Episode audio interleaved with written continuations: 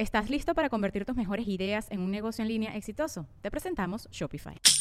Tal vez no lo sabías, pero nuestro podcast More Than Mamis es un negocio. Y lo comenzamos, por supuesto, para desahogarnos y hablar sobre la maternidad, no para convertirnos en expertas de ventas y del e-commerce. Así que sí, necesitábamos ayuda para vender nuestro merch y poner en marcha nuestra tienda. Por eso estamos tan contentas de usar Shopify. Regístrate con tan solo un dólar por mes en shopify.com barra sonoro, todo en minúsculas. Ve a shopify.com barra sonoro para llevar tu negocio al siguiente nivel. Shopify.com barra sonoro.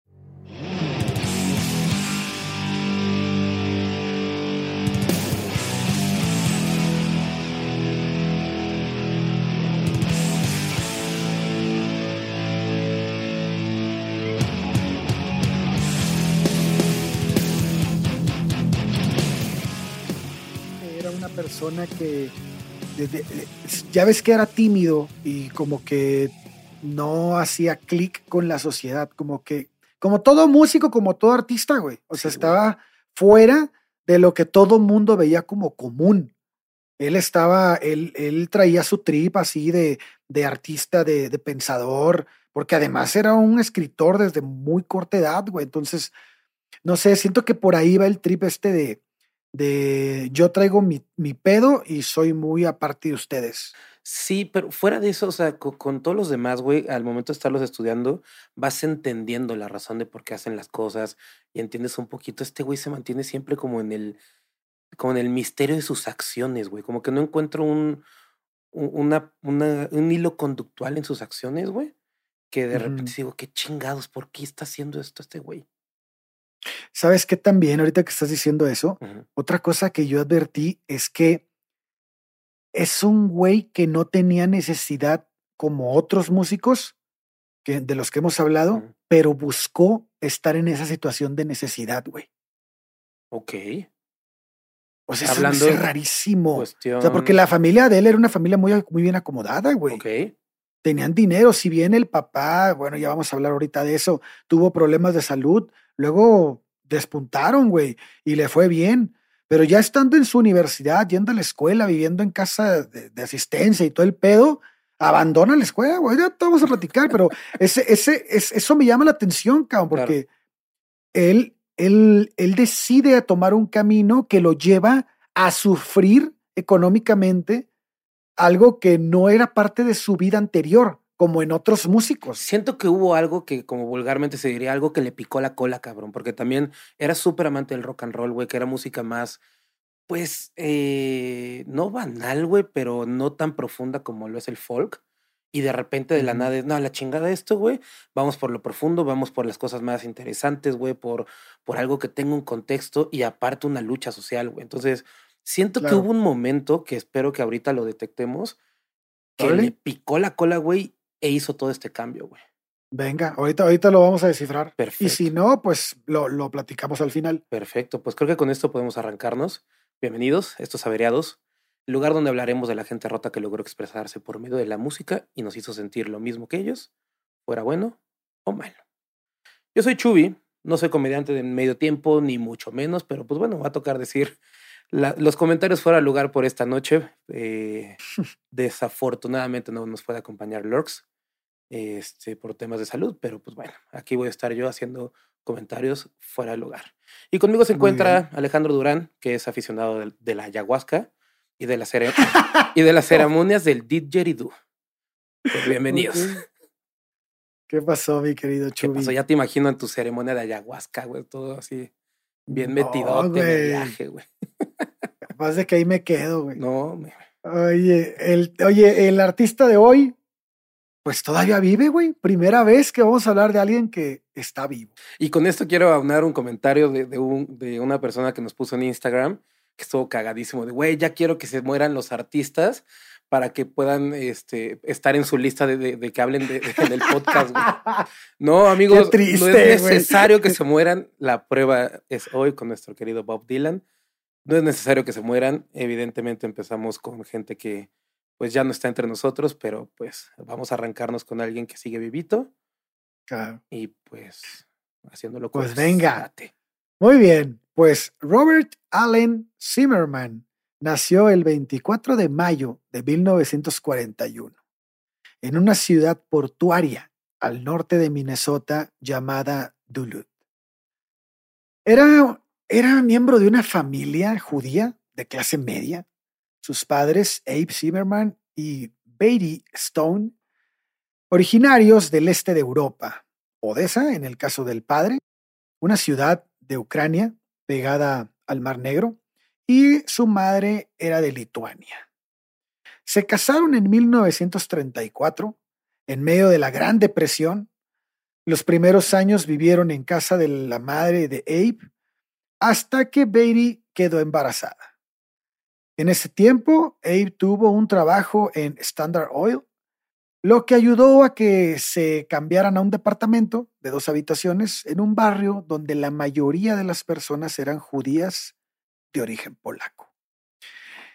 Es importante destacar que a los cinco años Robert comenzaba a dar los primeros destellos de cantante. A veces amenizaba fiestas de sus familiares interpretando temas de canciones populares con mucha destreza, como lo hizo en la boda de su tía Irene, hermana de su madre, donde por primera vez dejaría a su público completamente cautivado. La educación elemental de Robert comenzó en 1946, en la primaria de Nettleton. En ese mismo año nace su hermano David, pero este evento se ve empañado por un brote de polio que afecta a su padre, quien es, hospitalizado y queda tan afectado que pierde su trabajo. La familia cae nuevamente en una grave crisis económica, lo que los obliga a trasladarse a Hiving, un lugar a 100 kilómetros al norte del estado, en esa ciudad vivía la familia de Beatty y dos hermanos de Abe, que tenían un negocio. ¿Se fue eh, Abe con ellos? Sí, sí, se, fue Abe con, ellos. No sé si inmediatamente, pero terminaron yéndose como familia allá. Y la razón es que esta ciudad era una ciudad minera. Es Musavi Iron Ranch. Eh, no solo era el mayor yacimiento de hierro en Estados Unidos, sino también la mayor mina a cielo abierto del mundo.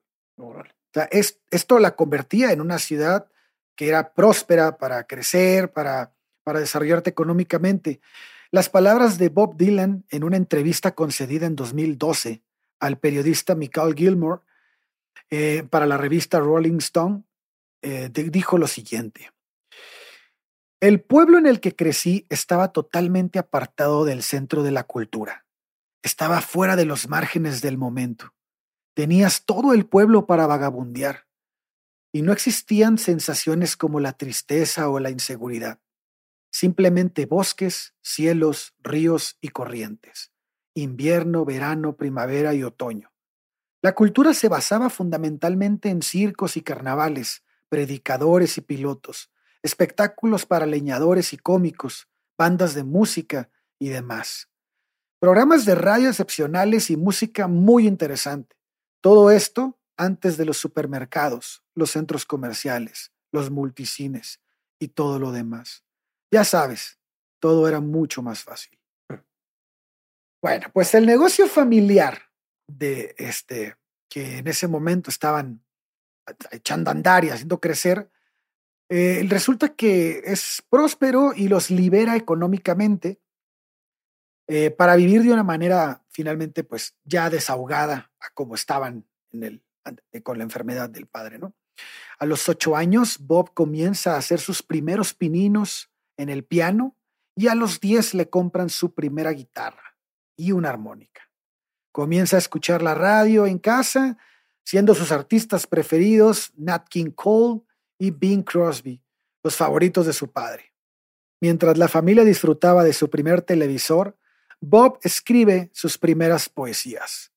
Es un niño muy solitario y retraído, le gusta mucho leer, pasear por el pueblo e ir al cine. En eso se gastaba su dinero que ganaba haciendo recados para la tienda de su padre. El 30 de octubre de 1954 celebra su bar mitzvah. Mitzvah. Bar mitzvah. es Bar Mitzvah, que, pues, para el que no sepa, es, es un rito, no sé si se pronuncia así, cao, pero es un rito. yo siempre le he dicho Bar Mitzvah. Ah, bueno, entonces, pues, Bar Mitzvah. es, es un rito con el que la religión judía celebra el final de la infancia y el inicio de la madurez. Este momento es importante porque esta llegada a la adolescencia marca también el principio del interés por la música en Bob Dylan. Comienza a frecuentar tiendas de discos, esto hace que poco a poco se vuelva aficionado al country y al blues. Para esos años, su referente es Hank Williams. Uf, quien no haya escuchado a Hank Williams, tiene que... ¿Saben dónde sale una rola de Hank Williams? En, en, en Shawshank Redemption. ¿Te acuerdas de Sueños de Fuga de Tim Robbins y Morgan Freeman? Puta, no sé, creo que no la vi, güey. No mames. Bueno, esa película es de mis favoritas. Cuando arman la biblioteca, se encuentran unos discos para y les y tienen ahí sus como que su tocadisco con audífonos y una de las rolas que tocan es de Hank Williams. Este Hank Williams era el, jefe, el iniciador de esta música, ¿no? Pero también eh, lo que le gustaba mucho a él eran los bluesmen, ¿no? Del momento, que eran Howling Wolf, Muddy Waters, Joe Lee, Hooker, eh, John, John Lee Hooker, que bueno, pues estos güeyes ya hemos hablado de ellos que también le gustaban a Jimi Hendrix, que también le gustaban a, mucha gente de la época. Sí, cabe destacar que, que bueno, son contemporáneos en, en, cierta parte. Ahorita no, todavía, pero sí, sí, terminan siendo contemporáneos en, cuestión activa musicalmente hablando. Claro. Y bueno, y termina siendo contemporáneo ya de todo el mundo. Con este música muy distinta, ¿no? Demasiado, güey. Pero hay muchas similitudes. O sea, el papá de, de, de, de Janis también trabajaba en una, en una petrolera, digo, evidentemente era el negocio del, del momento en, en Estados Unidos y en todo el mundo, en una ciudad costera, pues, o sea, creo que, que tienen como muchas similitudes en este sentido. también algo que es importante es que recuerden que para estos años estamos en el 54. O sea, había gente que, que, que había llegado de la guerra, el ambiente Vaya, el ambiente era, era particular, ¿no? En Estados Unidos. Este, este tipo de músicos que les comentamos, de los cuales eran los bluesmen del momento, comenzaban a moldear de una manera definitiva la forma de entender la música de Bob Dylan. En 1955, Bill Haley, con Rock Around the Clock, logra ser una revelación en la vida de miles de jóvenes norteamericanos. Aquella escena con la que comienza la película Blackbird Jungle marca el inicio de la época del rock and roll, un sonido que llama a los jóvenes a rebelarse eh, en contra de los cánones establecidos por una sociedad muy conservadora. A los pocos meses, nuestro Bob tiene su primera banda. Se llama Golden Shorts. y su repertorio se limita a, pues en su mayoría, a temas de Little Richard, ¿no? Como todos los del momento que amaban a este músico increíble. Bob toca el piano, Monte Edwardson la guitarra y Leroy Hoykala la batería. Los gustos de este trío son muy divergentes. A Bob le encanta el RB negro, mientras que sus compañeros prefieren el rock and roll de blancos. Esto provoca que tengan muchas diferencias y finalmente el grupo se separa. Bob encuentra a Larry Fabro, que es un muy buen socio, un nuevo socio, y que junto con Bill Barinak y Chuck Nara forman Son the Shadow Blasters. Por aquellos días, Bob consigue su primera motocicleta, una Harley de segunda mano. era un güey de 14 años. sí, güey. Te digo que tenía lana, güey. O sea, era un güey que, que no tenía broncas, güey. No tenía broncas de ningún tipo económicas.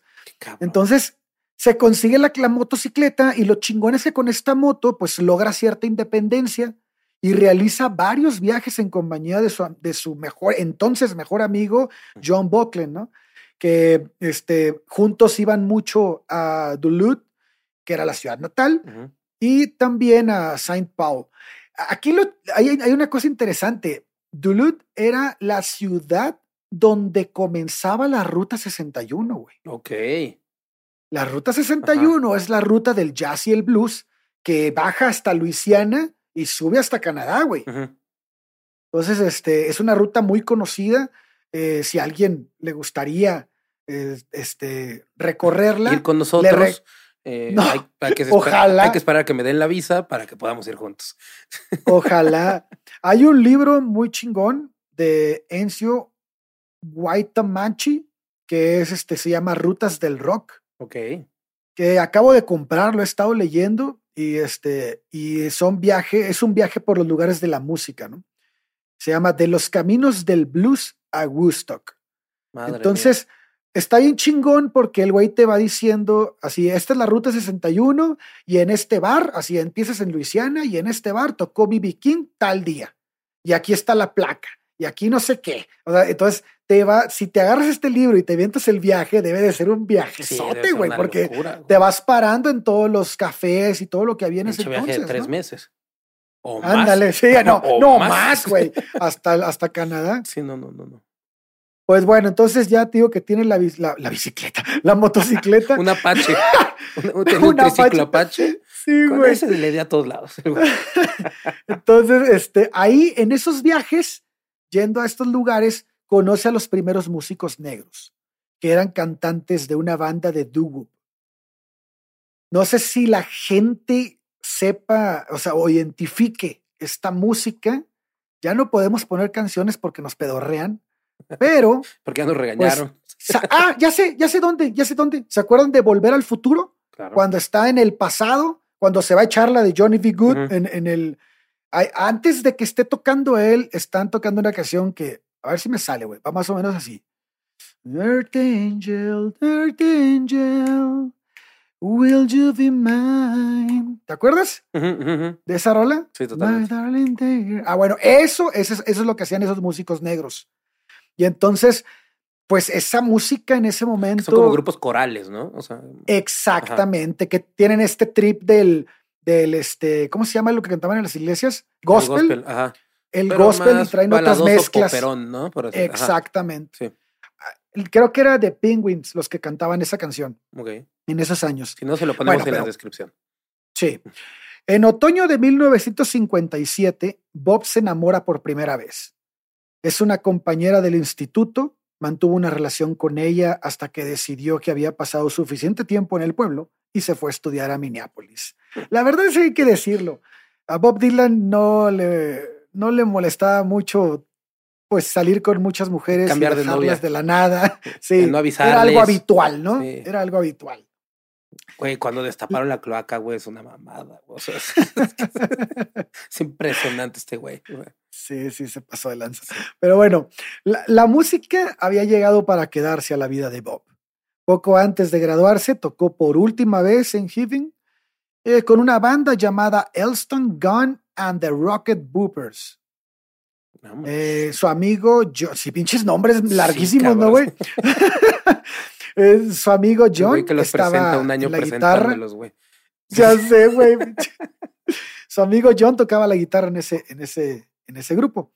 Un- unos días después de la tocada, la futura estrella de la música visitó otra vez Duluth porque va a acudir a un concierto que históricamente va a ser recordado, eh, desgraciadamente de una manera un poco dolorosa, porque era un concierto que ofrecía Buddy Holly, Richie Valens y Bob Bopper.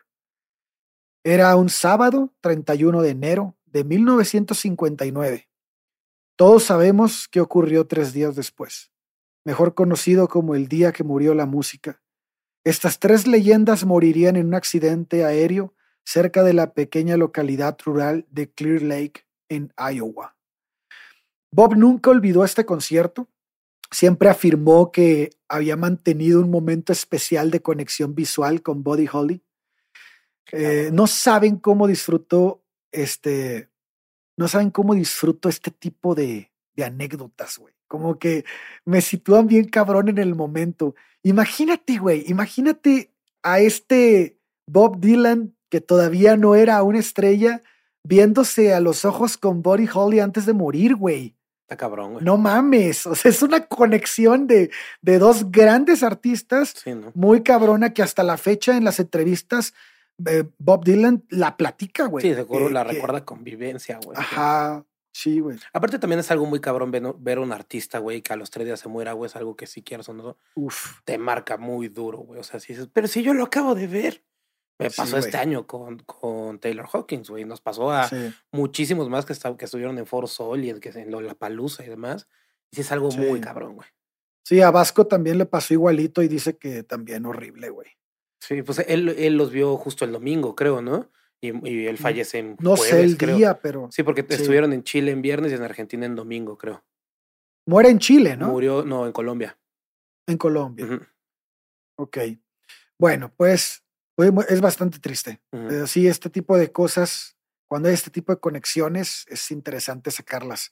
Eh, el 5 de junio de 1959 se gradúa a dos meses este, de haber egresado, pues ingresa nuevamente a la facultad ahora de artes. ¿Supiste que escribió en su anuario? En No, el a anuario ver, sí, cuéntame. les ponían como que cuál era tu máximo sueño y él literal puso unirme a Little Richards. ¡Guau, güey! No Otro cabrón amante de Little Richards, decidido aparte igual que Jimmy, Hendrix. Recordarán que mencionamos a, a Little Richards, que de hecho Jimmy sí lo consigue. Este. Y, y- y no, y no le va muy bien. y, eh, afortunadamente Bob Dylan no lo, Lo- hizo lo que porque siempre- se hubieran madreado. Hubieran- sé qué se hubieran agarrado a putazos, güey. Seguro, güey. hubiera- O sea, una pinche explosión bien extraña entre los dos. Pero bueno, sí, con Hendrix eh, era más fácil correr a Hendrix, definitivamente. Pero eh, en el primer episodio hablamos justo de Little Richard.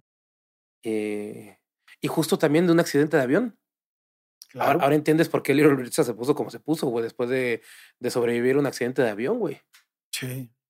Sí, sí, sí. Fue, fue un momento trágico el de Buddy Holly Sí, y claro. Richie Valens y Bob Bopper, pero y que marcó a toda la generación, güey. Sí, estuvo muy, muy cabrón. Este. miedo subirte te- avión después de, güey. Sí, no, no, siendo artista, no cállate, güey. Sí, Porque aparte se movían un chingo en avión. Sí, güey. claro, todo el día. Pues bueno, te digo que después de dos meses de graduado, él entra, él ingresa a la facultad becado, güey. O sea, como obtiene una beca, es ma- fue más rápido, por eso entró tan rápido, a los dos meses, a la Facultad de Artes de la Universidad de Minnesota. Eh, algo que me resultó muy interesante es que Bob Dylan, al igual que Janis Joplin y Jim Morrison, también se empapa de la corriente beatnik. Este es, es algo que está ocurriendo en Estados Unidos y que pocos, pocos jóvenes no, no le entran, ¿no? Y más alguien que, se- que, se- que está en el mundo del arte. Fue en ese momento cuando nuestro Robert Zimmerman actuó por primera vez bajo el nombre de Bob Dylan. El origen de este seudónimo es aún motivo de controversia. Algunos autores dicen que lo adoptó en homenaje a Dylan Thomas, el escritor, y es, eh, esa idea duró muchos años, güey. No sé, yo, yo recuerdo que, que, bueno, por los libros que revisé, que, había, que hay muchos que así lo manejan, Sí, total. pero, como, pero hay muchos libros escritos de, de Bob Dylan muy antiguos. Entonces, hasta que Robert Shelton, que fue este, el autor de la biografía No Direction Home, que fue publicada en 1965, afirmó que no había sido así el pedo. Dijo, no, no, no, esta madre no fue así. Yo ya hablé con una de las novias de Bob Dylan y me comentó en 1958 que él le había dicho que había encontrado por fin su nombre artístico y era Bob Dylan, pero que al final lo había cambiado por Dylan porque sonaba mejor. Sin embargo, en su autobiografía, Crónicas Volumen 1, publicada en 2004, o sea, fíjate cuánto tiempo de diferencia, güey, Bob insistió que el nombre lo había sacado del poeta inglés Dylan Thomas. Pues yo no sé ustedes, pero yo le voy a creer a Dylan porque, pues, Güey, No pero, sé, pero él mismo le, le dijo a, a este. A Shelton, le dijo, güey, por favor, di en tu libro que yo no lo escribí por, por Dylan Thomas, que no tomé el nombre por él. O sea, pero en el libro de Shelton él ya hace referencia a la novia, no a Bob Dylan. O sea, ¿tuvo esa conversación aparte por fuera o qué? pues eh, eh, hay una referencia de eso, güey, que, que le dijo a Shelton Ah, que no por sabía, favor en tu güey. libro pon que no. Y existe la, la cuestión de la, de la referencia de lo de Bob Dylan, que es conforme a la novia. Pero, pero dice, dice Shelton que Ah. Bob Dylan le dijo que no, lo, que no dijera que había sido. Pero igual le andaba marihuano. Ay, güey, es que. Te digo, güey, cosas bien extrañas con este cabrón. Ta- Pero, ta- pero también fíjate que es un güey, es un güey que vende bien. O sea, se vendía bien. Entonces puede ser que el, el generar esa controversia le haya venido bien a él. ¿No crees? Sí, pero aparte fue bien extraño. O sea, digo, utilizó un chingo de seudónimos. Para este ya, ya había utilizado dos más. O sea, para, eh, en, el, en 1959 tocó con este, con Bobby B, bajo el seudónimo de Elston Gunn. Estaba bien averiado. Estaba bien loco, güey. Y después también eh, eh, utilizó otro que era eh, Blind Boy Grunt para no tener pedos con disqueras, güey. O sea, y ahorita conforme vayamos con la historia les voy a ir diciendo qué nombres iba utilizando. En total fueron nueve. Entre ellos, evidentemente, Bob Dylan, porque pues, es un seudónimo, ¿no? Pero todo esto antes de firmar el primer contrato, ¿no? No, los nueve fue, fue en conjunto ya con, con la firma. ah, ya con contrato. Sí, de hecho hay unos que, que los utiliza, también era cabrón, los, los utiliza ya firmado en Colombia, pero para poder grabar con otras disqueras y sacar a nombre de otras disqueras, güey, eh, algunas grabaciones. O sea, era, se cambiaban nombres como el gallo de Café Tacuba, güey. Ah, por decir algo, güey. Pero, güey, al menos Rubén va, va, como, iba cambiándolo como por disco, ¿no? Y sabías que era parte de eso. Sabes que es Rubén Albarrán, que de repente se llamaba Pinche Juan, que de repente se llamaba. Sí, sí, para la chingada, güey. Pero, pero este güey los usaba así sin ninguna justificación, más que. Bueno, cuando estaba en Colombia lo entiendo, pero antes, güey, no entiendo por qué. Quién sabe, güey, quién sabe qué lo que eras traía. Pinche güey. Pero bueno, uno de los factores importantes que llevaron a Bob a cambiar su nombre era, es el de, el, de Zimmerman, era que no se sentía muy a gusto con un apellido judío. Aparte es el apellido más judío del mundo, güey. Sí, güey. Entonces, una de las mujeres con las que salía en ese tiempo era Gretel Hoffman, pero la, eh, la verdad es que no tenía, este, no tenía como relaciones serias, güey. O sea, sí salía con ella, pero también salía con un montón de gente en ese tiempo, como les decíamos. De hecho, Gretel lo deja y se termina quedando con, el, con uno de los amigos de, de Bob Dylan, que era David, David Whittaker, este, que hasta el final se quedó con él. ¿eh? Ahorita pensándolo, güey, no dudes que utilizaba diferentes nombres también con diferentes mujeres en diferentes ciudades, güey. Ah, eso sí puede o sea, Seguramente se iba a otra ciudad de la Ruta 61, güey. Ah, hola, ¿qué tal? Soy Bob Gutiérrez, güey. O sea, sí, güey. Eso puede ser, güey. ¿eh? Seguramente lo hacía, güey. Sí lo hace con, con su chamba, güey, que no lo ha hecho con las mujeres, que era otra cosa de las cuales le encantaba, güey. Sí, como que cojeaba de ese lado, ¿no? bueno, no cojeaba, pero le gustaba ese pedo. Eh, ahora sí que como le dicen a los viejitos, era bien picarón. Era, tremendo. como cuando quieres decir que tu abuelo era un pinche desmadre. No, era tremendo de chavito.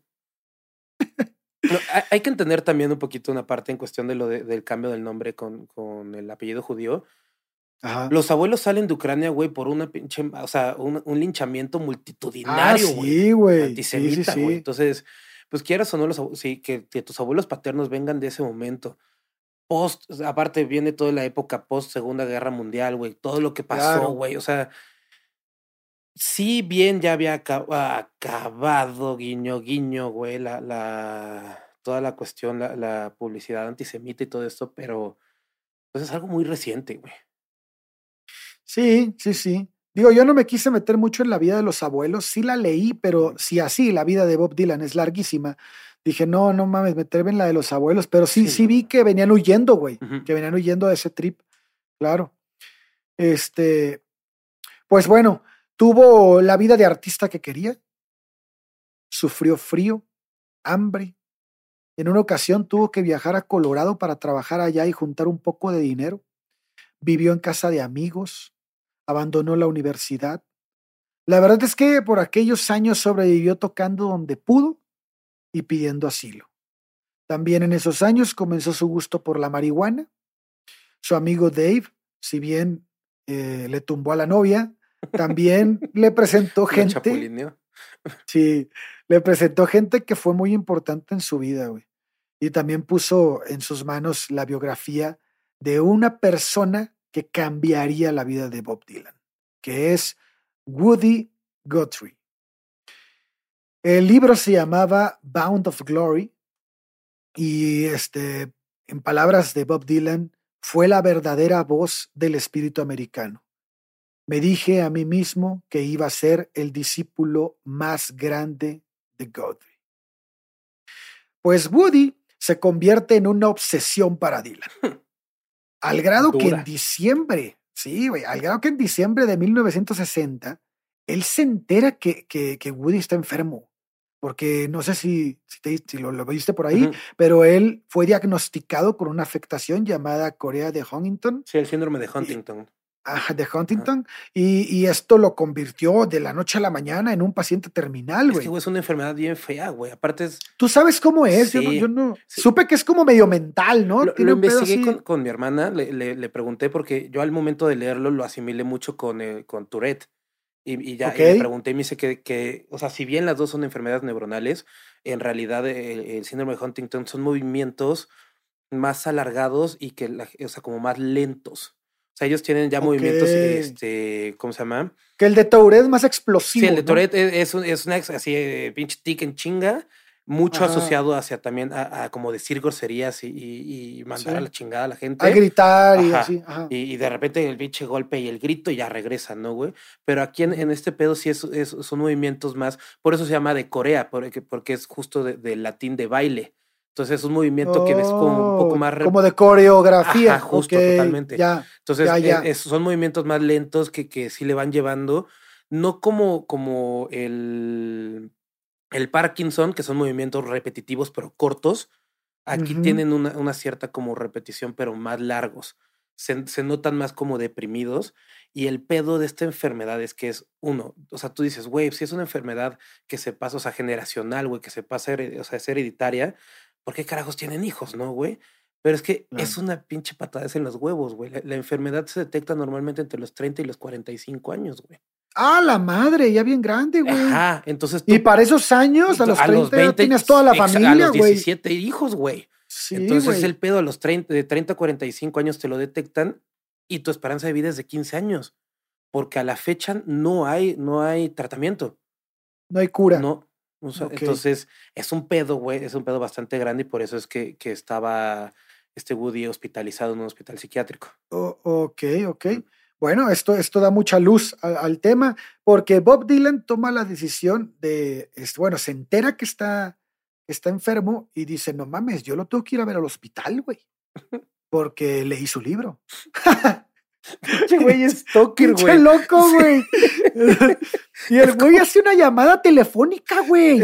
Habla al hospital, güey. Es como ahorita los güeyes que ven las historias y no mames, está en tal restaurante tal güey y se lanza, güey, para la foto y la. no, pero esto todavía se me hace más allá, güey. O sea, el güey hace una llamada al hospital y, y dice su amigo, este, no me acuerdo cuál, creo que era Dave el que estaba con él, que es el que, es el que en una entrevista dice, güey, yo estaba ahí cuando él contestó y dijo, este, sí, sí, dígale a Woody que voy para allá. O sea, dijo, ¿cómo que dígale a Woody, güey? Pues si ni lo conoces, güey. O sea, entonces. Sí, ese es su sobrino. Sí, güey, qué pedo. Entonces, pues el güey se lanza a Heaven a pasar Navidad con su familia, aprovecha para este avisarles que abandonó la universidad, que no les había dicho. ¿Qué creen? ¿Qué creen? Abandonó la universidad. Era un, era un güey que no conozco, pero leí su libro, está cabrón, güey, entonces tengo que ir a verlo a Nueva York. Este, pues me voy a ir, güey. Y pues abandoné la universidad y me quiero ir a Nueva York, papá. Y bueno, pues en eso regresa después a Minneapolis. Di que no se fue en su chingada moto, güey. No, cállate. que quién sabe, güey. Tan ah, cerca. no, creo que, se, creo, que, creo que se fue en autostop, right, o como, como le llamen. Pero bueno, el chiste es que se regresa después a Minneapolis solo para despedirse de sus amigos y contarles que pues se va a la gran manzana, güey, a visitar a Guthrie, ¿no? Y sus amigos se le quedan viendo con cara de este pinche loco que trae, güey. Y en eso, pues ya, abandona la ciudad y este, pide que lo lleven en la carretera, en autostop, como les digo, eh, este, a Chicago, ¿no? Cabe, mencionar que tenía 20 años en esta. sí, güey. Sí, es un morro, güey. El güey llega a Chicago, que es la primera parada, y pasa unas semanas ahí, güey. Y luego se va a Wisconsin, y finalmente ya su última parada es Nueva York. Dylan por fin ya llega a la gran manzana y este pinche ciudad está en invierno, güey, chingo de frío. El güey no tiene no dónde quedarse. de ropa no, pues qué chingados. Digo que, en Minnesota también hace frío cabrón y neva cabrón, güey. No, pero, pero el güey andaba casi como como podía, güey. Como, como, en la época, con una playera, como Jaco Pastorius, ¿no? Una playera en el bajo y vamos Sí, güey. Sí, todo pinche bola de locos. Pero el, el güey se empieza a buscar refugio y se topa con que en ese tiempo, estamos hablando de los cafés de, Greenwich Village, ¿no? O sea, en Greenwich Village está todo este tipo de, de lugares donde, pues, si ya escucharon el episodio de Jimi Hendrix, se darán cuenta que era un barrio que en aquellos tiempos acogía a cientos de artistas como Bob Dylan. ¿no? Dormían en los bares, en bares como el Commons o el Gaslight o Gerdes, eh, también estaba el Café Wa. Hmm. Y es en el Café Wa donde eh, le dieron alguna vez asilo.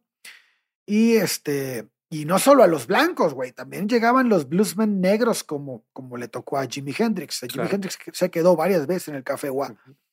Entonces, en ese año el país tiene algo distinto, como si algo comenzara a cambiar.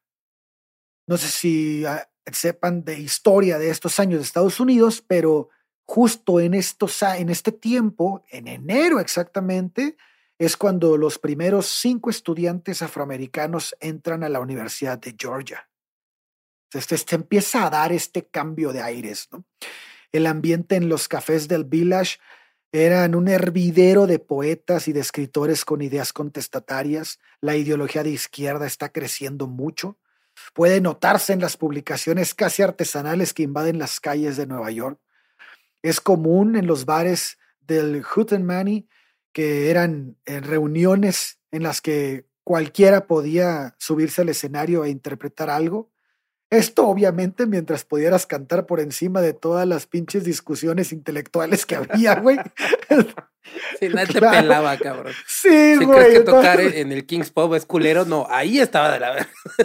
O sea, si te volteaban a ver es porque eres una verga, güey. Si no, si no, nadie te volteaba a ver, güey. Bueno, pues en una de esas reuniones, en el Café Wa, al igual que Jimi Hendrix, hace su primera aparición un joven cantante de Duluth. Hmm. Después de aquella aparición, se las arregló para vivir de eso, seguir comiendo y después tener un lugar donde dormir. Así que, como sabemos, era muy común en la gente que se dedicaba a la música tener este estilo de vida en estos tiempos, ¿no? Como sabemos, uno de los sueños de Dylan era conocer a Woody Guthrie. ¿no? Todavía no lo conocía. Ya había llegado a Nueva York, pero todavía no lo conocía. Así que un día se armó de valor, dijo, yo voy a agarrar el pinche toro por los cuernos y fue y se presentó en la casa de la ex esposa. Güey. ¿Qué le pasa, güey? ¿Cómo sabía esa información, cabrón? Pues entre la raza, güey. Radio Pasillo, toda, toda, la raza que estaba ahí pues le mamaba la literatura de estos güeyes. Entonces, este, era una casa que estaba en Queens. Vivía la señora con sus tres hijos, güey. Pues, por alguna razón, el día que él llega a la casa, la señora no está, güey. Entonces le abre la puerta a uno de sus hijos entonces, pues lo, lo, reconoce como un fan de su papá porque él, pues como lo ve vestido, güey, ¿no? Dice, no mames, este güey es seguidor de mi jefe, güey. Entonces, este, el güey lo invita a pasar a la casa. Y el 29, pues porque dijo, viene por cosas de mi papá y como que mi papá está enfermo y pues me recuerda a mi papá, no sé, güey, por lo que haya sido, lo deja entrar, güey. Y entonces el güey empieza a tener una relación con la familia, güey sea, se empieza a llevar con ellos y el 29 de enero, finalmente Bob conoce a Woody en la casa de una pareja que eran, amiga, que eran amigos del escritor. Entonces, en esa casa era habitual que fuera gente fuera de la familia, porque en ocasiones este, lo llevaban ahí para que pudiera recibir las visitas que el hospital no le permitía. Entonces era, esto era habitual, pero pues este güey primero llegó a la casa de la, de la ex esposa. En los meses siguientes, Bob visita con mucha regularidad a Woody, consigue que escriba para él algunas letras cortas, de las que destaca una frase que se queda en su cabeza para toda la vida, y que es, todavía no estoy muerto, ¿no? Su relación con Woody ayuda a Bob a no desistir de su sueño, a superar el crudo invierno neoyorquino. Mm. Al mismo tiempo va conociendo nuevas personas y haciéndose de nuevos amigos como Mark Spolstra, Eh, Mark eh, lleva poco más de dos meses que llegó a la ciudad, pero con el tiempo ellos dos van a generar contactos nuevos y se vuelven figuras muy populares dentro del village. Un instrumento que ayuda muchísimo a Bob Dylan a, involucrarse con otras personas es la armónica. ¿Por qué? Porque la armónica le daba la posibilidad de acompañar a otros músicos. Esto, aunado a que era un tipo muy agradable. Bob Dylan era una persona súper agradable y muy bien parecido. Medio stalker, pero bueno. Medio stalker, pero era buen pedo. era un güey que te caía bien. Sí, que le perdonabas el stalker. Exacto. Además, yo imagino que toda la juventud de esos tiempos era medio así, ¿no? Medio intensa, güey. Muy, pues muy, güey. muy así. También es que es otro pedo, o sea, eh, tal cual como lo dijo, es otra época, güey. También son, eran muchos menos millones de poblaciones en todo, pobladores en todo el mundo, güey. O sea, claro. La cosa es muy distinta, güey. O sea, sí. Sí, sí, sí, totalmente, güey. Totalmente. Y, hay un hervidero de gente, pero también un hervidero de gente que no, que, no todos se dedican a la música. Hay escritores, hay actores, hay de todo ahí, güey. Claro. Entonces, este, pues como les digo, esta forma de ser y, y, el que era un tipo muy agradable y que tocaba la armónica, lo ayuda a cerrar tocadas con artistas ya consolidados. Entonces, el 5 de abril actúa en Love Student Center eh, de la Universidad de Nueva York y solo seis días después es contratado para actuar durante dos semanas como teleonero del bluesman John Lee Hooker. Fíjate, güey. Ya en estos rangos, güey. Esto lo hace en un restaurante italiano que por las noches se convertía en el templo del folk neoyorquino, ah, que era Jedder's Folk City, ¿no?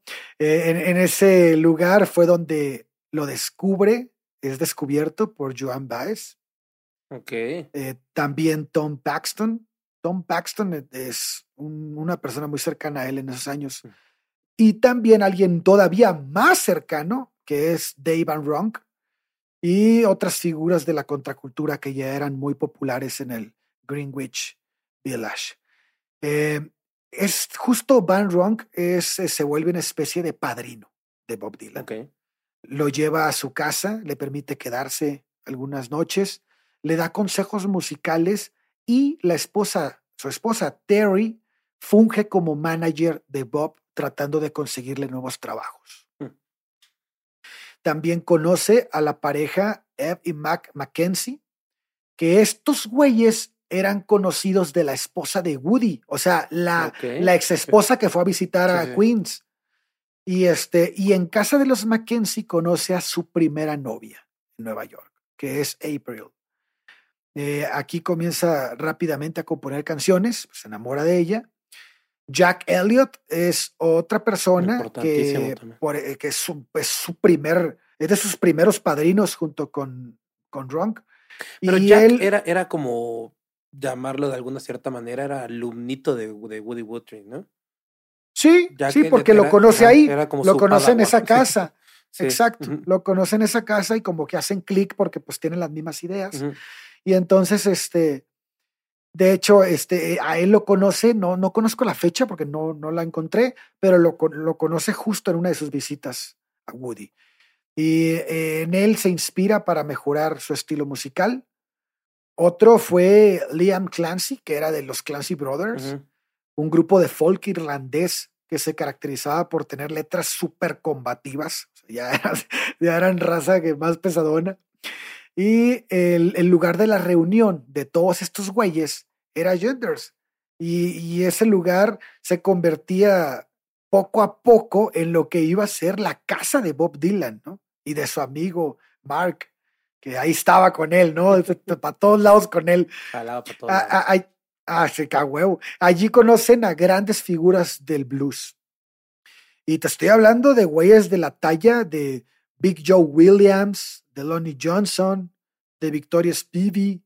O sea, muchos no, no, conocen a Victoria, güey, pero ella era, la cantante, era una cantante afroamericana que tenía un pequeño sello discográfico que producía músicos de blues y jazz, artistas Algo pequeños como como Muddy Waters, Memphis Slim y Louis Armstrong. O sea, imagínate. Una humilde güey. casa productora. Sí, sí, sí. Chiquitita. Detallitos. Pues imagínate con qué raza se estaba codeando, güey. O sea, era la pinche creminata del momento. Había, había, es que venía ya. Esto fue explosivo, güey. O sea, Claro. eh, esto fue en el- eh, todo pasó en un mismo año. O sea, fue Claro. cuestión de meses todo este desmadre, güey. Sí, Sí, Imagínate vivir todo eso, güey, así. completamente. Embarrada que vas- cultural en. Yo pienso meses. que vas diario, diario conociendo gente que no te estás dando cuenta quién estás conociendo, güey. Sí, claro. Aparte, güey, bueno, vamos a ponerlo en contexto. No hacía más que esto. O sea, a eso se dedicaba Sí, el güey. Entonces, o sea, no, es, no es como ahora de, ay, quiero ser músico, sí, pero pues también tengo un jale de, de 8 a 8 y de ahí tengo que ir, si quiero conocer a alguien, irme al bar a las 9, re- terminar a las 12 de la noche y otra vez irme al jale. O sea, ay, este güey estaba viviendo para la música, güey. Totalmente, güey. Y, y, y fíjate, todas estas relaciones que tenía lo llevan a que el 2 de marzo consiga tocar la armónica en cuatro temas del álbum Three Kings and the Queen. Este álbum es de Roswell Sykes y este, no, no mames, Robert Sykes es, eh, es este, en este álbum, nada más para que te den una idea, en este Bueno. álbum están Big Joe Williams, está Lonnie Johnson y la misma Victoria Spivey. O sea, fue toda la relación que Sí, hizo ahí, güey. Todos los contactos que. Ahí estaban todos, güey. De hecho, aquel momento, si lo quieren buscar en internet o lo podemos subir a Instagram si quieren, ese momento quedó inmortalizado en una foto histórica en, en que se ve Bob junto con Victoria y Big Joe con el productor Len Kustad. O sea, es, es- esa foto existe, güey, de ese momento y, y pues no mames, es un morro, güey. Es un morro con gigantes. Hmm. Entonces, en mayo, Bob y Mark consiguen participar en Indian Neck Folk Festival en Brantford, en Connecticut. Este, ahí visita a sus amigos. Hay una anécdota interesante porque, eh, pues como este güey creía que se creía el todas mías, el que me van a estar esperando todo el tiempo, pues visita a sus amigos, está cotorreando con ellos, les platica todas lo- todo lo que está haciendo en Nueva York y dice, ah, voy a visitar a mi ex Bonnie Beecher, ¿no?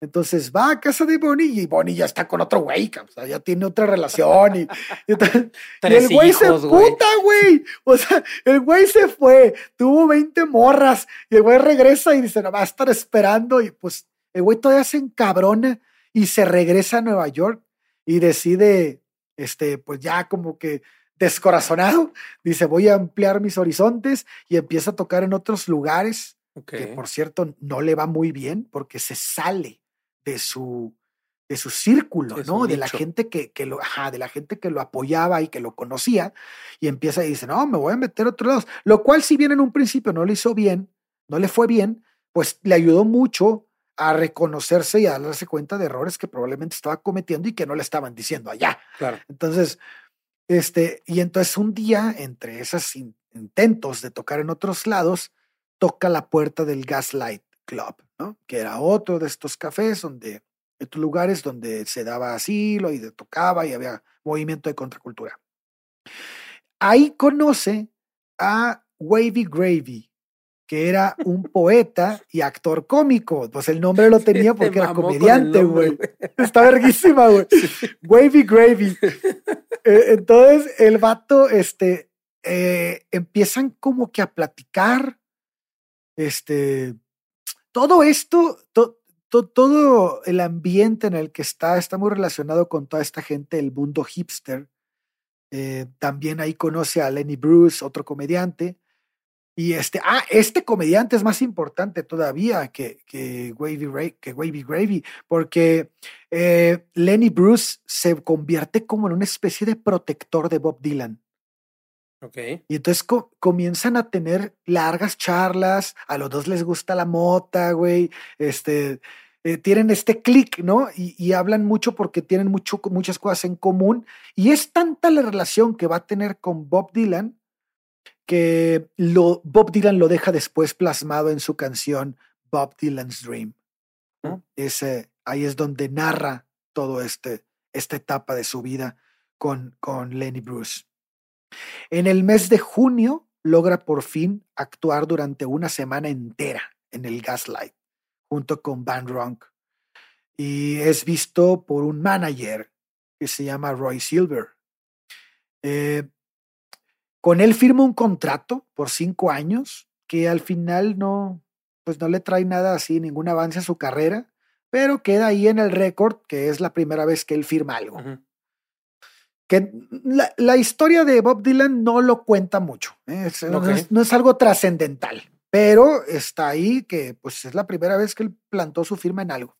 Entonces a finales de julio actúa en el Festival de Folk organizado por la emisora WRBR de Nueva York y este, junto con sus amigos que hasta ahora se mantienen pues bastante cerca, eh, que siguen siendo todos estos músicos de, blues que les Unos amiguitos por ahí. Unos amiguillos. Este, eh, que, que, claro, güey. De hecho, el cartel, el cartel así del evento anuncia este, a todos ellos, güey, y a él ahí, y a él ahí, güey. Entonces, este, eran los artistas más grabados de folk de la época y de blues, obviamente. Eh, parece un lugar perfecto para estar, ¿no? Entre el público, ese lugar, una niña de 17 años se sienta junto a su hermana. Su nombre, Susie Rotolo. Es aficionada al folk y trabaja con el famoso musicólogo Alan Lomax, un hombre que ha grabado a los históricos bluesmen de los campos del sur del país.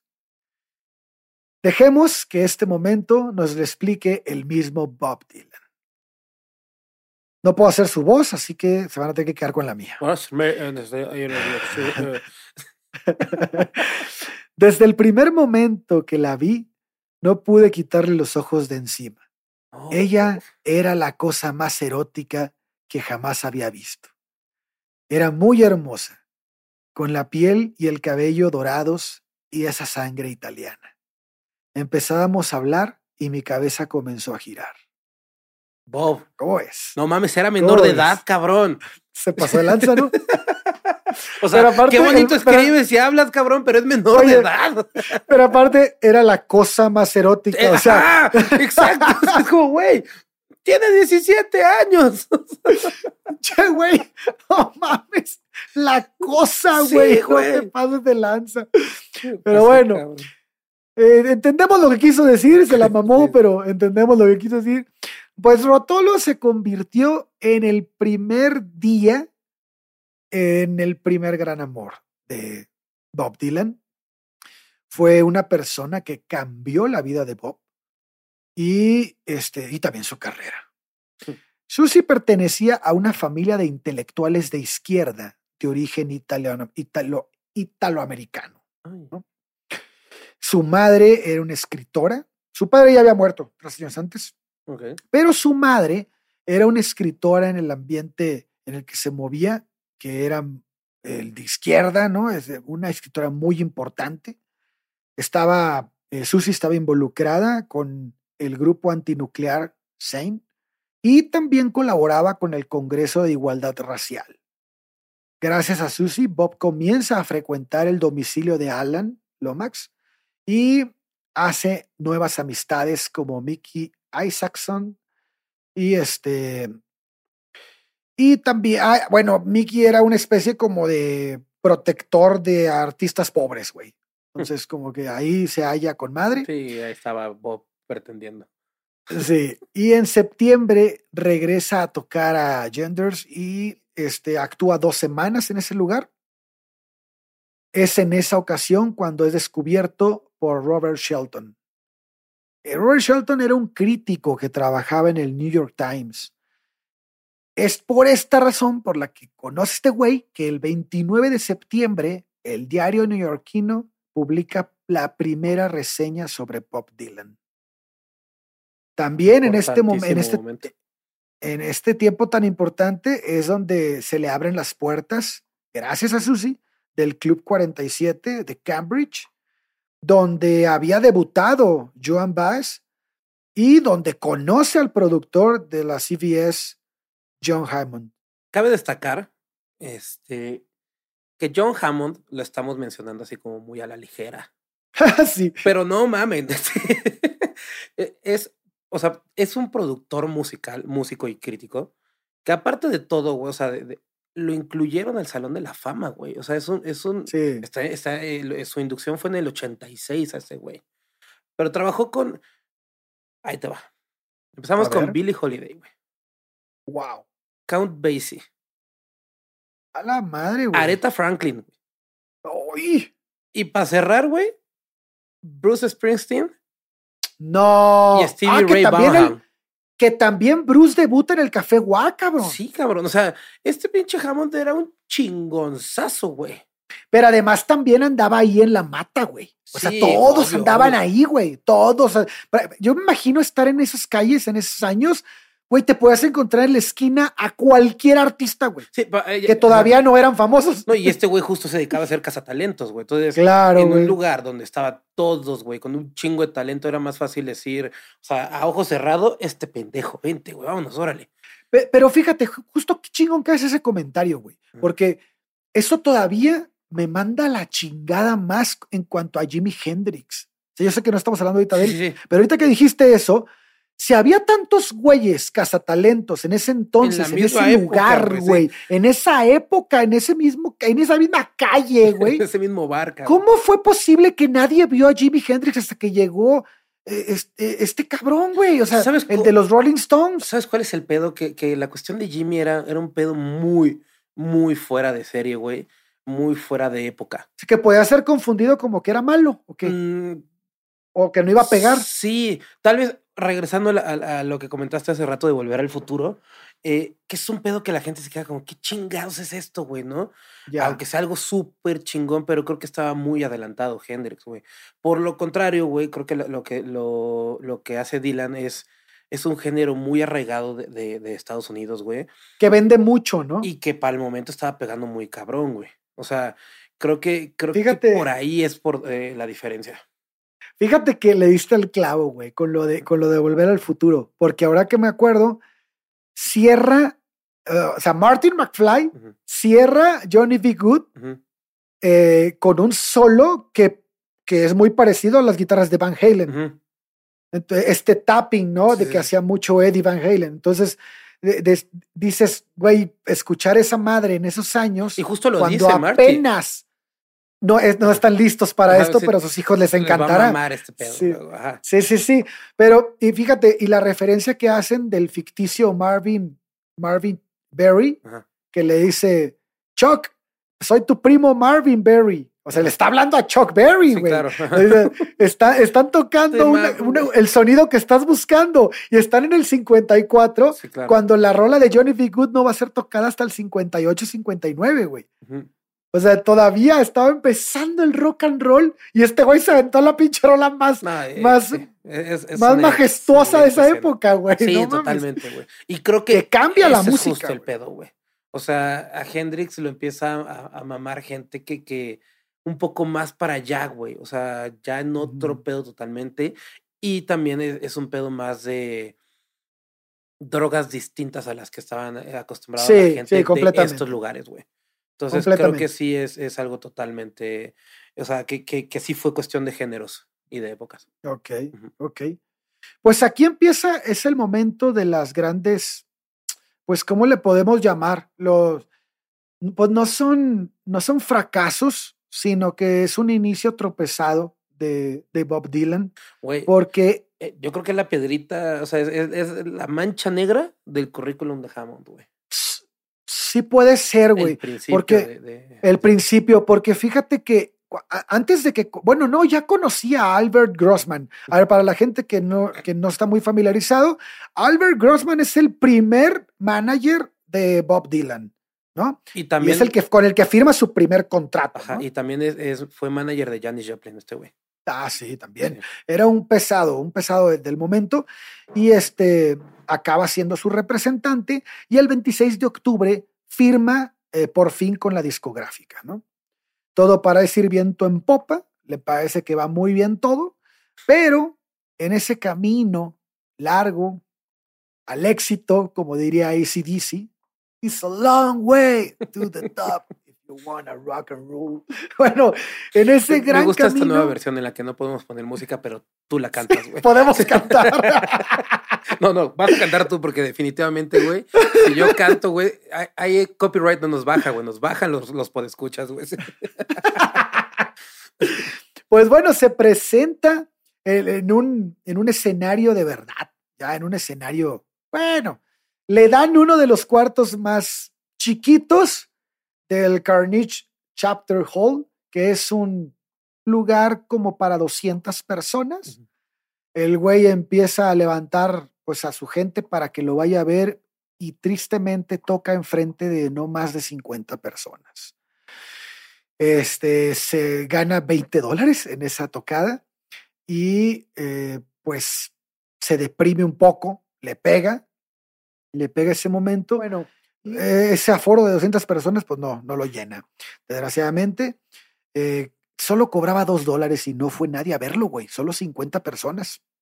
Menos de 50 Güey, se personas. siente la chingada eso, güey. Se siente horrible, güey. como Cuando tocamos güey. en Tampico, güey. Ah, no mames, estaba lleno de toda tu familia, pero estaba lleno, güey. Pero sí, Yo- sí pudo haber estado más No, lleno. a ver, espérate, puede ser que, que yo lo recuerdo diferente, pero estaba vacío el lugar, güey. no estaba vacío, pero no lo, no, no lo llenamos para que nos pagaran. Nos, nos, nos reembolsaron nada más. Ok.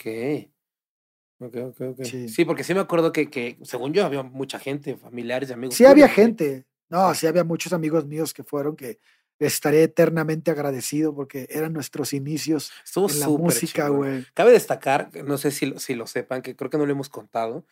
eh, yo llevaba tocando la batería meses. Creo que ni siquiera, Sí. ni siquiera llegaba el año. No, porque aparte yo estaba en primer semestre, o sea, realmente estaba meses de tocar la batería. Sí. Este güey se me acerca, oye, ¿quieres tocar en mi banda? Este, en mi proyecto, que no sé qué, que la chingada, ok, sí. Oye, pero, eh, yo, pero ¿cómo va a estar? Nos vamos a ir a tocar Tapinco, a Tampico en un mes, güey. Yo, no seas mamón, cabrón. O sea, sí, sí, sabes que yo no tengo ni seis meses de tocar la batería, güey. O sea, íbamos, creo que el cuarto mes. Pero tocábamos semestre, juntos, tocábamos juntos en un En un ensamble, ensamble ahí te escuché tocar. Y dije, ah, toca bien, güey, vámonos. Se rifa, vamos. Y, y otra, y otra persona que influyó mucho para ese viaje y otras personas. Mauricio Castro Arenas, que mi brother, mi carnalazo, que le mando un abrazo y un beso en la nacha derecha, Ay, y a nuestro querido Hegel, güey. Hegel nos apoyó y que tocaba bien cabrón Hegel, güey. Yo creo que era el que mejor tocaba junto con Mauricio, que era profe. O sea, pero Mauricio, Sí, pero es que Mauricio me también llamó te la mamas, atención güey. que- Metes un profesor, metes a Hegel, que era otro pedo, y y yo que tenía pinche seis meses de tocar la y batería. yo, güey. yo tenía lo mismo que tú tocando el piano, güey. O sea, lo mismo que tú, güey. Yo no había tocado una puta tecla en mi vida, güey. Me acuerdo que nos fuimos en camión, cabrón, allá a Tampico. güey. Sí. Creo que tú, tú ibas con nosotros en el, en el viaje o tú ya estabas Sí, güey. No, yo me fui con ustedes que Hegel no quería meter la guitarra abajo, ¿no te Sí, acuerdas? Fue un pedo, güey. Yo llevaba mis platillos así Sí. sueltos, güey. No, fue un cagadero. Muy divertido. Una buena. Sí, sí, nos, nos- nos la pasamos bien. Lo bailado nadie nos lo quita, güey. Bueno, pues en este momento te digo que empieza a haber muchas cosas que pues no le van muy bien a Bob Dylan.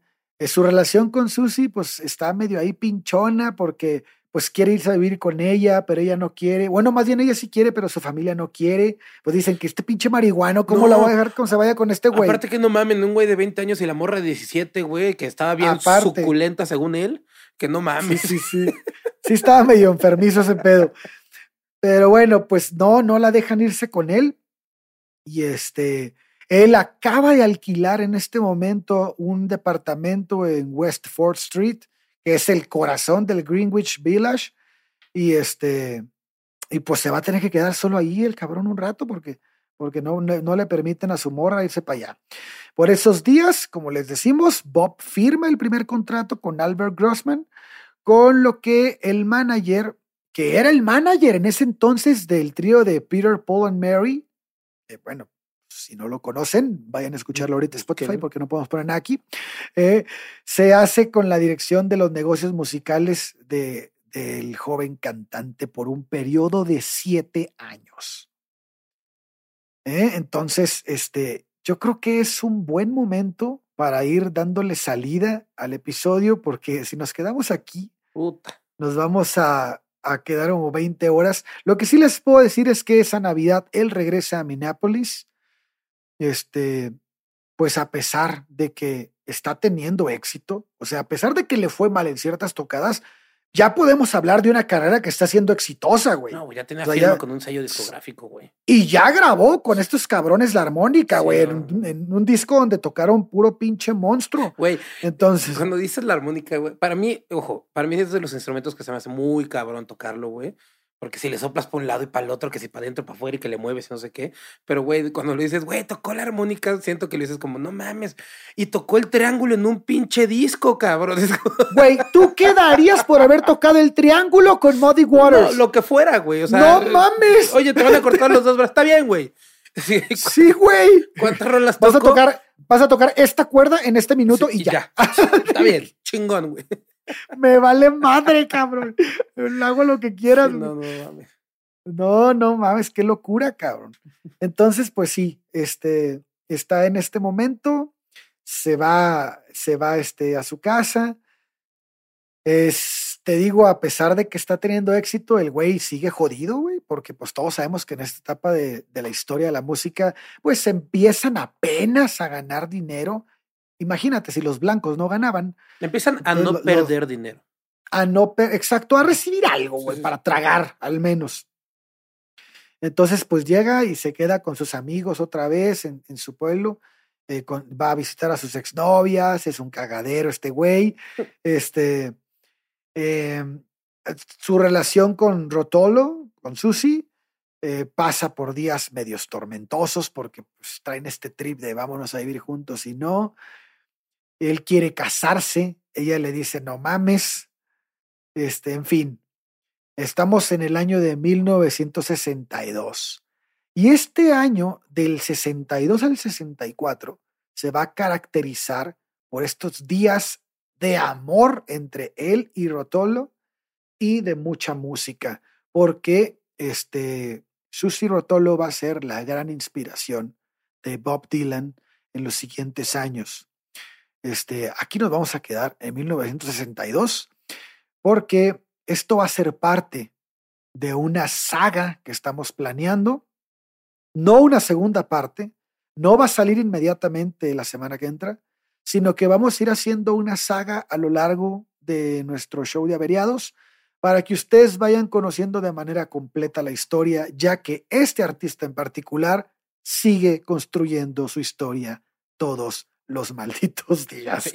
Está vivo y no va a parar. Así que decidimos hacerlo de esta manera. Espero que les haya gustado. 81 lo que sigue, años, cabrón, sigue. Sí, lo que sigue se va a poner muy bueno. Por lo tanto, ahora hablamos de sus primeros 20 años. La próxima vez hablaremos hasta los 40 y así nos iremos. y espero nos dure hasta los 120 para hacer una saga bien largota, güey. sí, pues la verdad es que, que muy interesante yo conocía muy poco de Bob Dylan y empecé a leer y sí dije, es una locura la vida de este cabrón, güey. Sí. Sí, no, no, sí está. Te digo, es raro, güey, es misterioso, güey. Totalmente. ajá. Pero me, gusta muchísimo. Sí, es una, es una persona que si la escuchas en entrevistas o en las películas que tiene, en donde sale narrando su vida, donde salen como entrevistándolo también. Hay una en Netflix está muy buena, que es como de los 70 para adelante, 10 años después de lo que estamos hablando. Y este, y ves a una persona muy agradable, güey. Realmente es un tipo bastante agradable, bastante buen pedo. Como que dices, ah, ese güey me caería bien, güey. Entonces entiendo como que el punto este de que, de que se le hacía muy fácil cerrar con personas porque tenía como que este talento para caer bien, güey.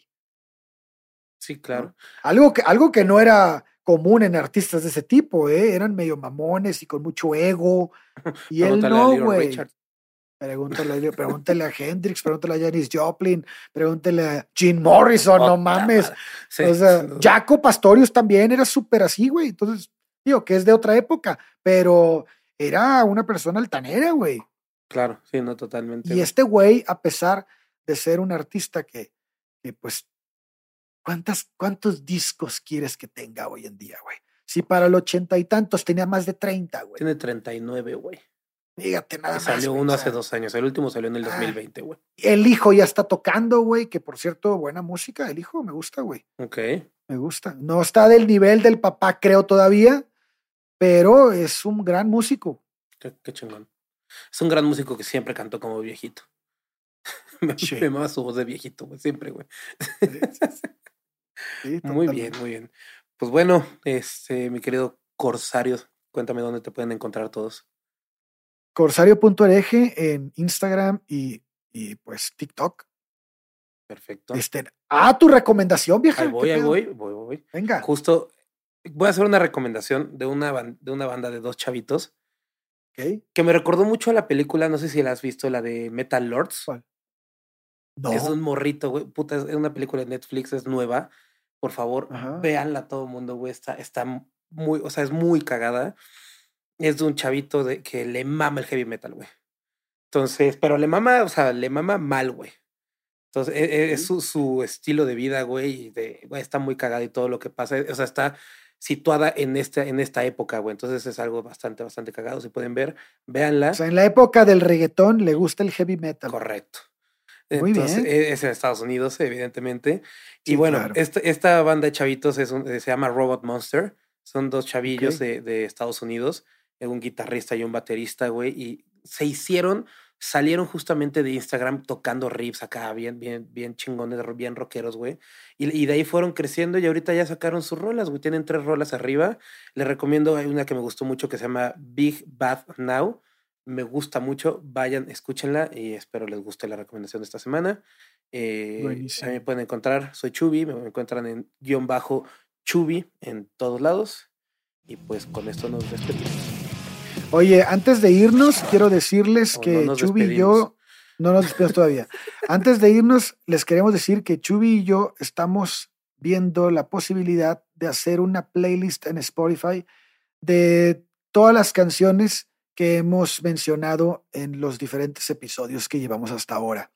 Este, vamos a hacer esa selección, esa selección y vamos a este a ver si podemos dividirla por episodios o no sé. Vamos a ver cómo nos deja Les, Spotify. les- les vamos a ir este, platicando y cualquier actualización en, en historias de Instagram. Agréguenos a Instagram, por favor, a todos los que nos escuchan. Nos ayudan muchísimo por ahí y además estamos subiendo historias constantemente de casos de artistas como la muerte de, Jeff Buckley, como el, el por qué B.B. King llamaba Lucille a su guitarra. Y así estamos subiendo clips en forma de reels este, donde les platicamos ese tipo de cosas. Así que vengan con nosotros, acompáñenos, agréguenos a Instagram y ayúdenos a hacer esto un poco más grande. Correcto. En Instagram estamos como Averados Podcast y les agradecemos mucho la interacción que estamos teniendo por allá. Muy bien, pues vámonos. Adiosito. Bye bye. Besitos en sus pompis. Hello, it is Ryan, and I was on a flight the other day playing one of my favorite social spin slot games on chumbacasino.com. I looked over the person sitting next to me, and you know what they were doing? They were also playing Chumba Casino. Coincidence? I think not. Everybody's loving having fun with it. Chumba Casino is home to hundreds of casino style games that you can play for free anytime, anywhere even at 30,000 feet. So sign up now at ChumbaCasino.com to claim your free welcome bonus. That's ChumbaCasino.com and live the Chumba life. No purchase necessary. VGW Group. Void were prohibited by law. See terms and conditions. 18 plus. ¿Estás listo para convertir tus mejores ideas en un negocio en línea exitoso? Te presentamos Shopify. Tal vez no lo sabías, pero nuestro podcast More Than Mamis es un negocio y lo empezamos por supuesto para desahogarnos y hablar sobre la maternidad, no para convertirnos en expertas de ventas y del e-commerce. Así que sí, necesitábamos ayuda para vender nuestro merch y poner en marcha nuestra tienda. ¿Y cómo suena con Shopify? Llegó otra venta. Shopify es la plataforma de comercio que está revolucionando millones de negocios en todo el mundo. Ya seas un emprendedor desde tu casa o desde donde sea, Shopify es la única herramienta que necesitas para iniciar, administrar y hacer crecer tu negocio sin dificultades. Con Shopify puedo gestionar pedidos, envíos y pagos desde cualquier lugar, brindándote toda la información y estadísticas de tus ventas al detalle. Regístrate para un periodo de prueba con tan solo un dólar al mes en shopify.com barra sonoro, todo en minúsculas. Ve a shopify.com barra sonoro para llevar tu negocio al siguiente nivel. Shopify.com barra sonoro.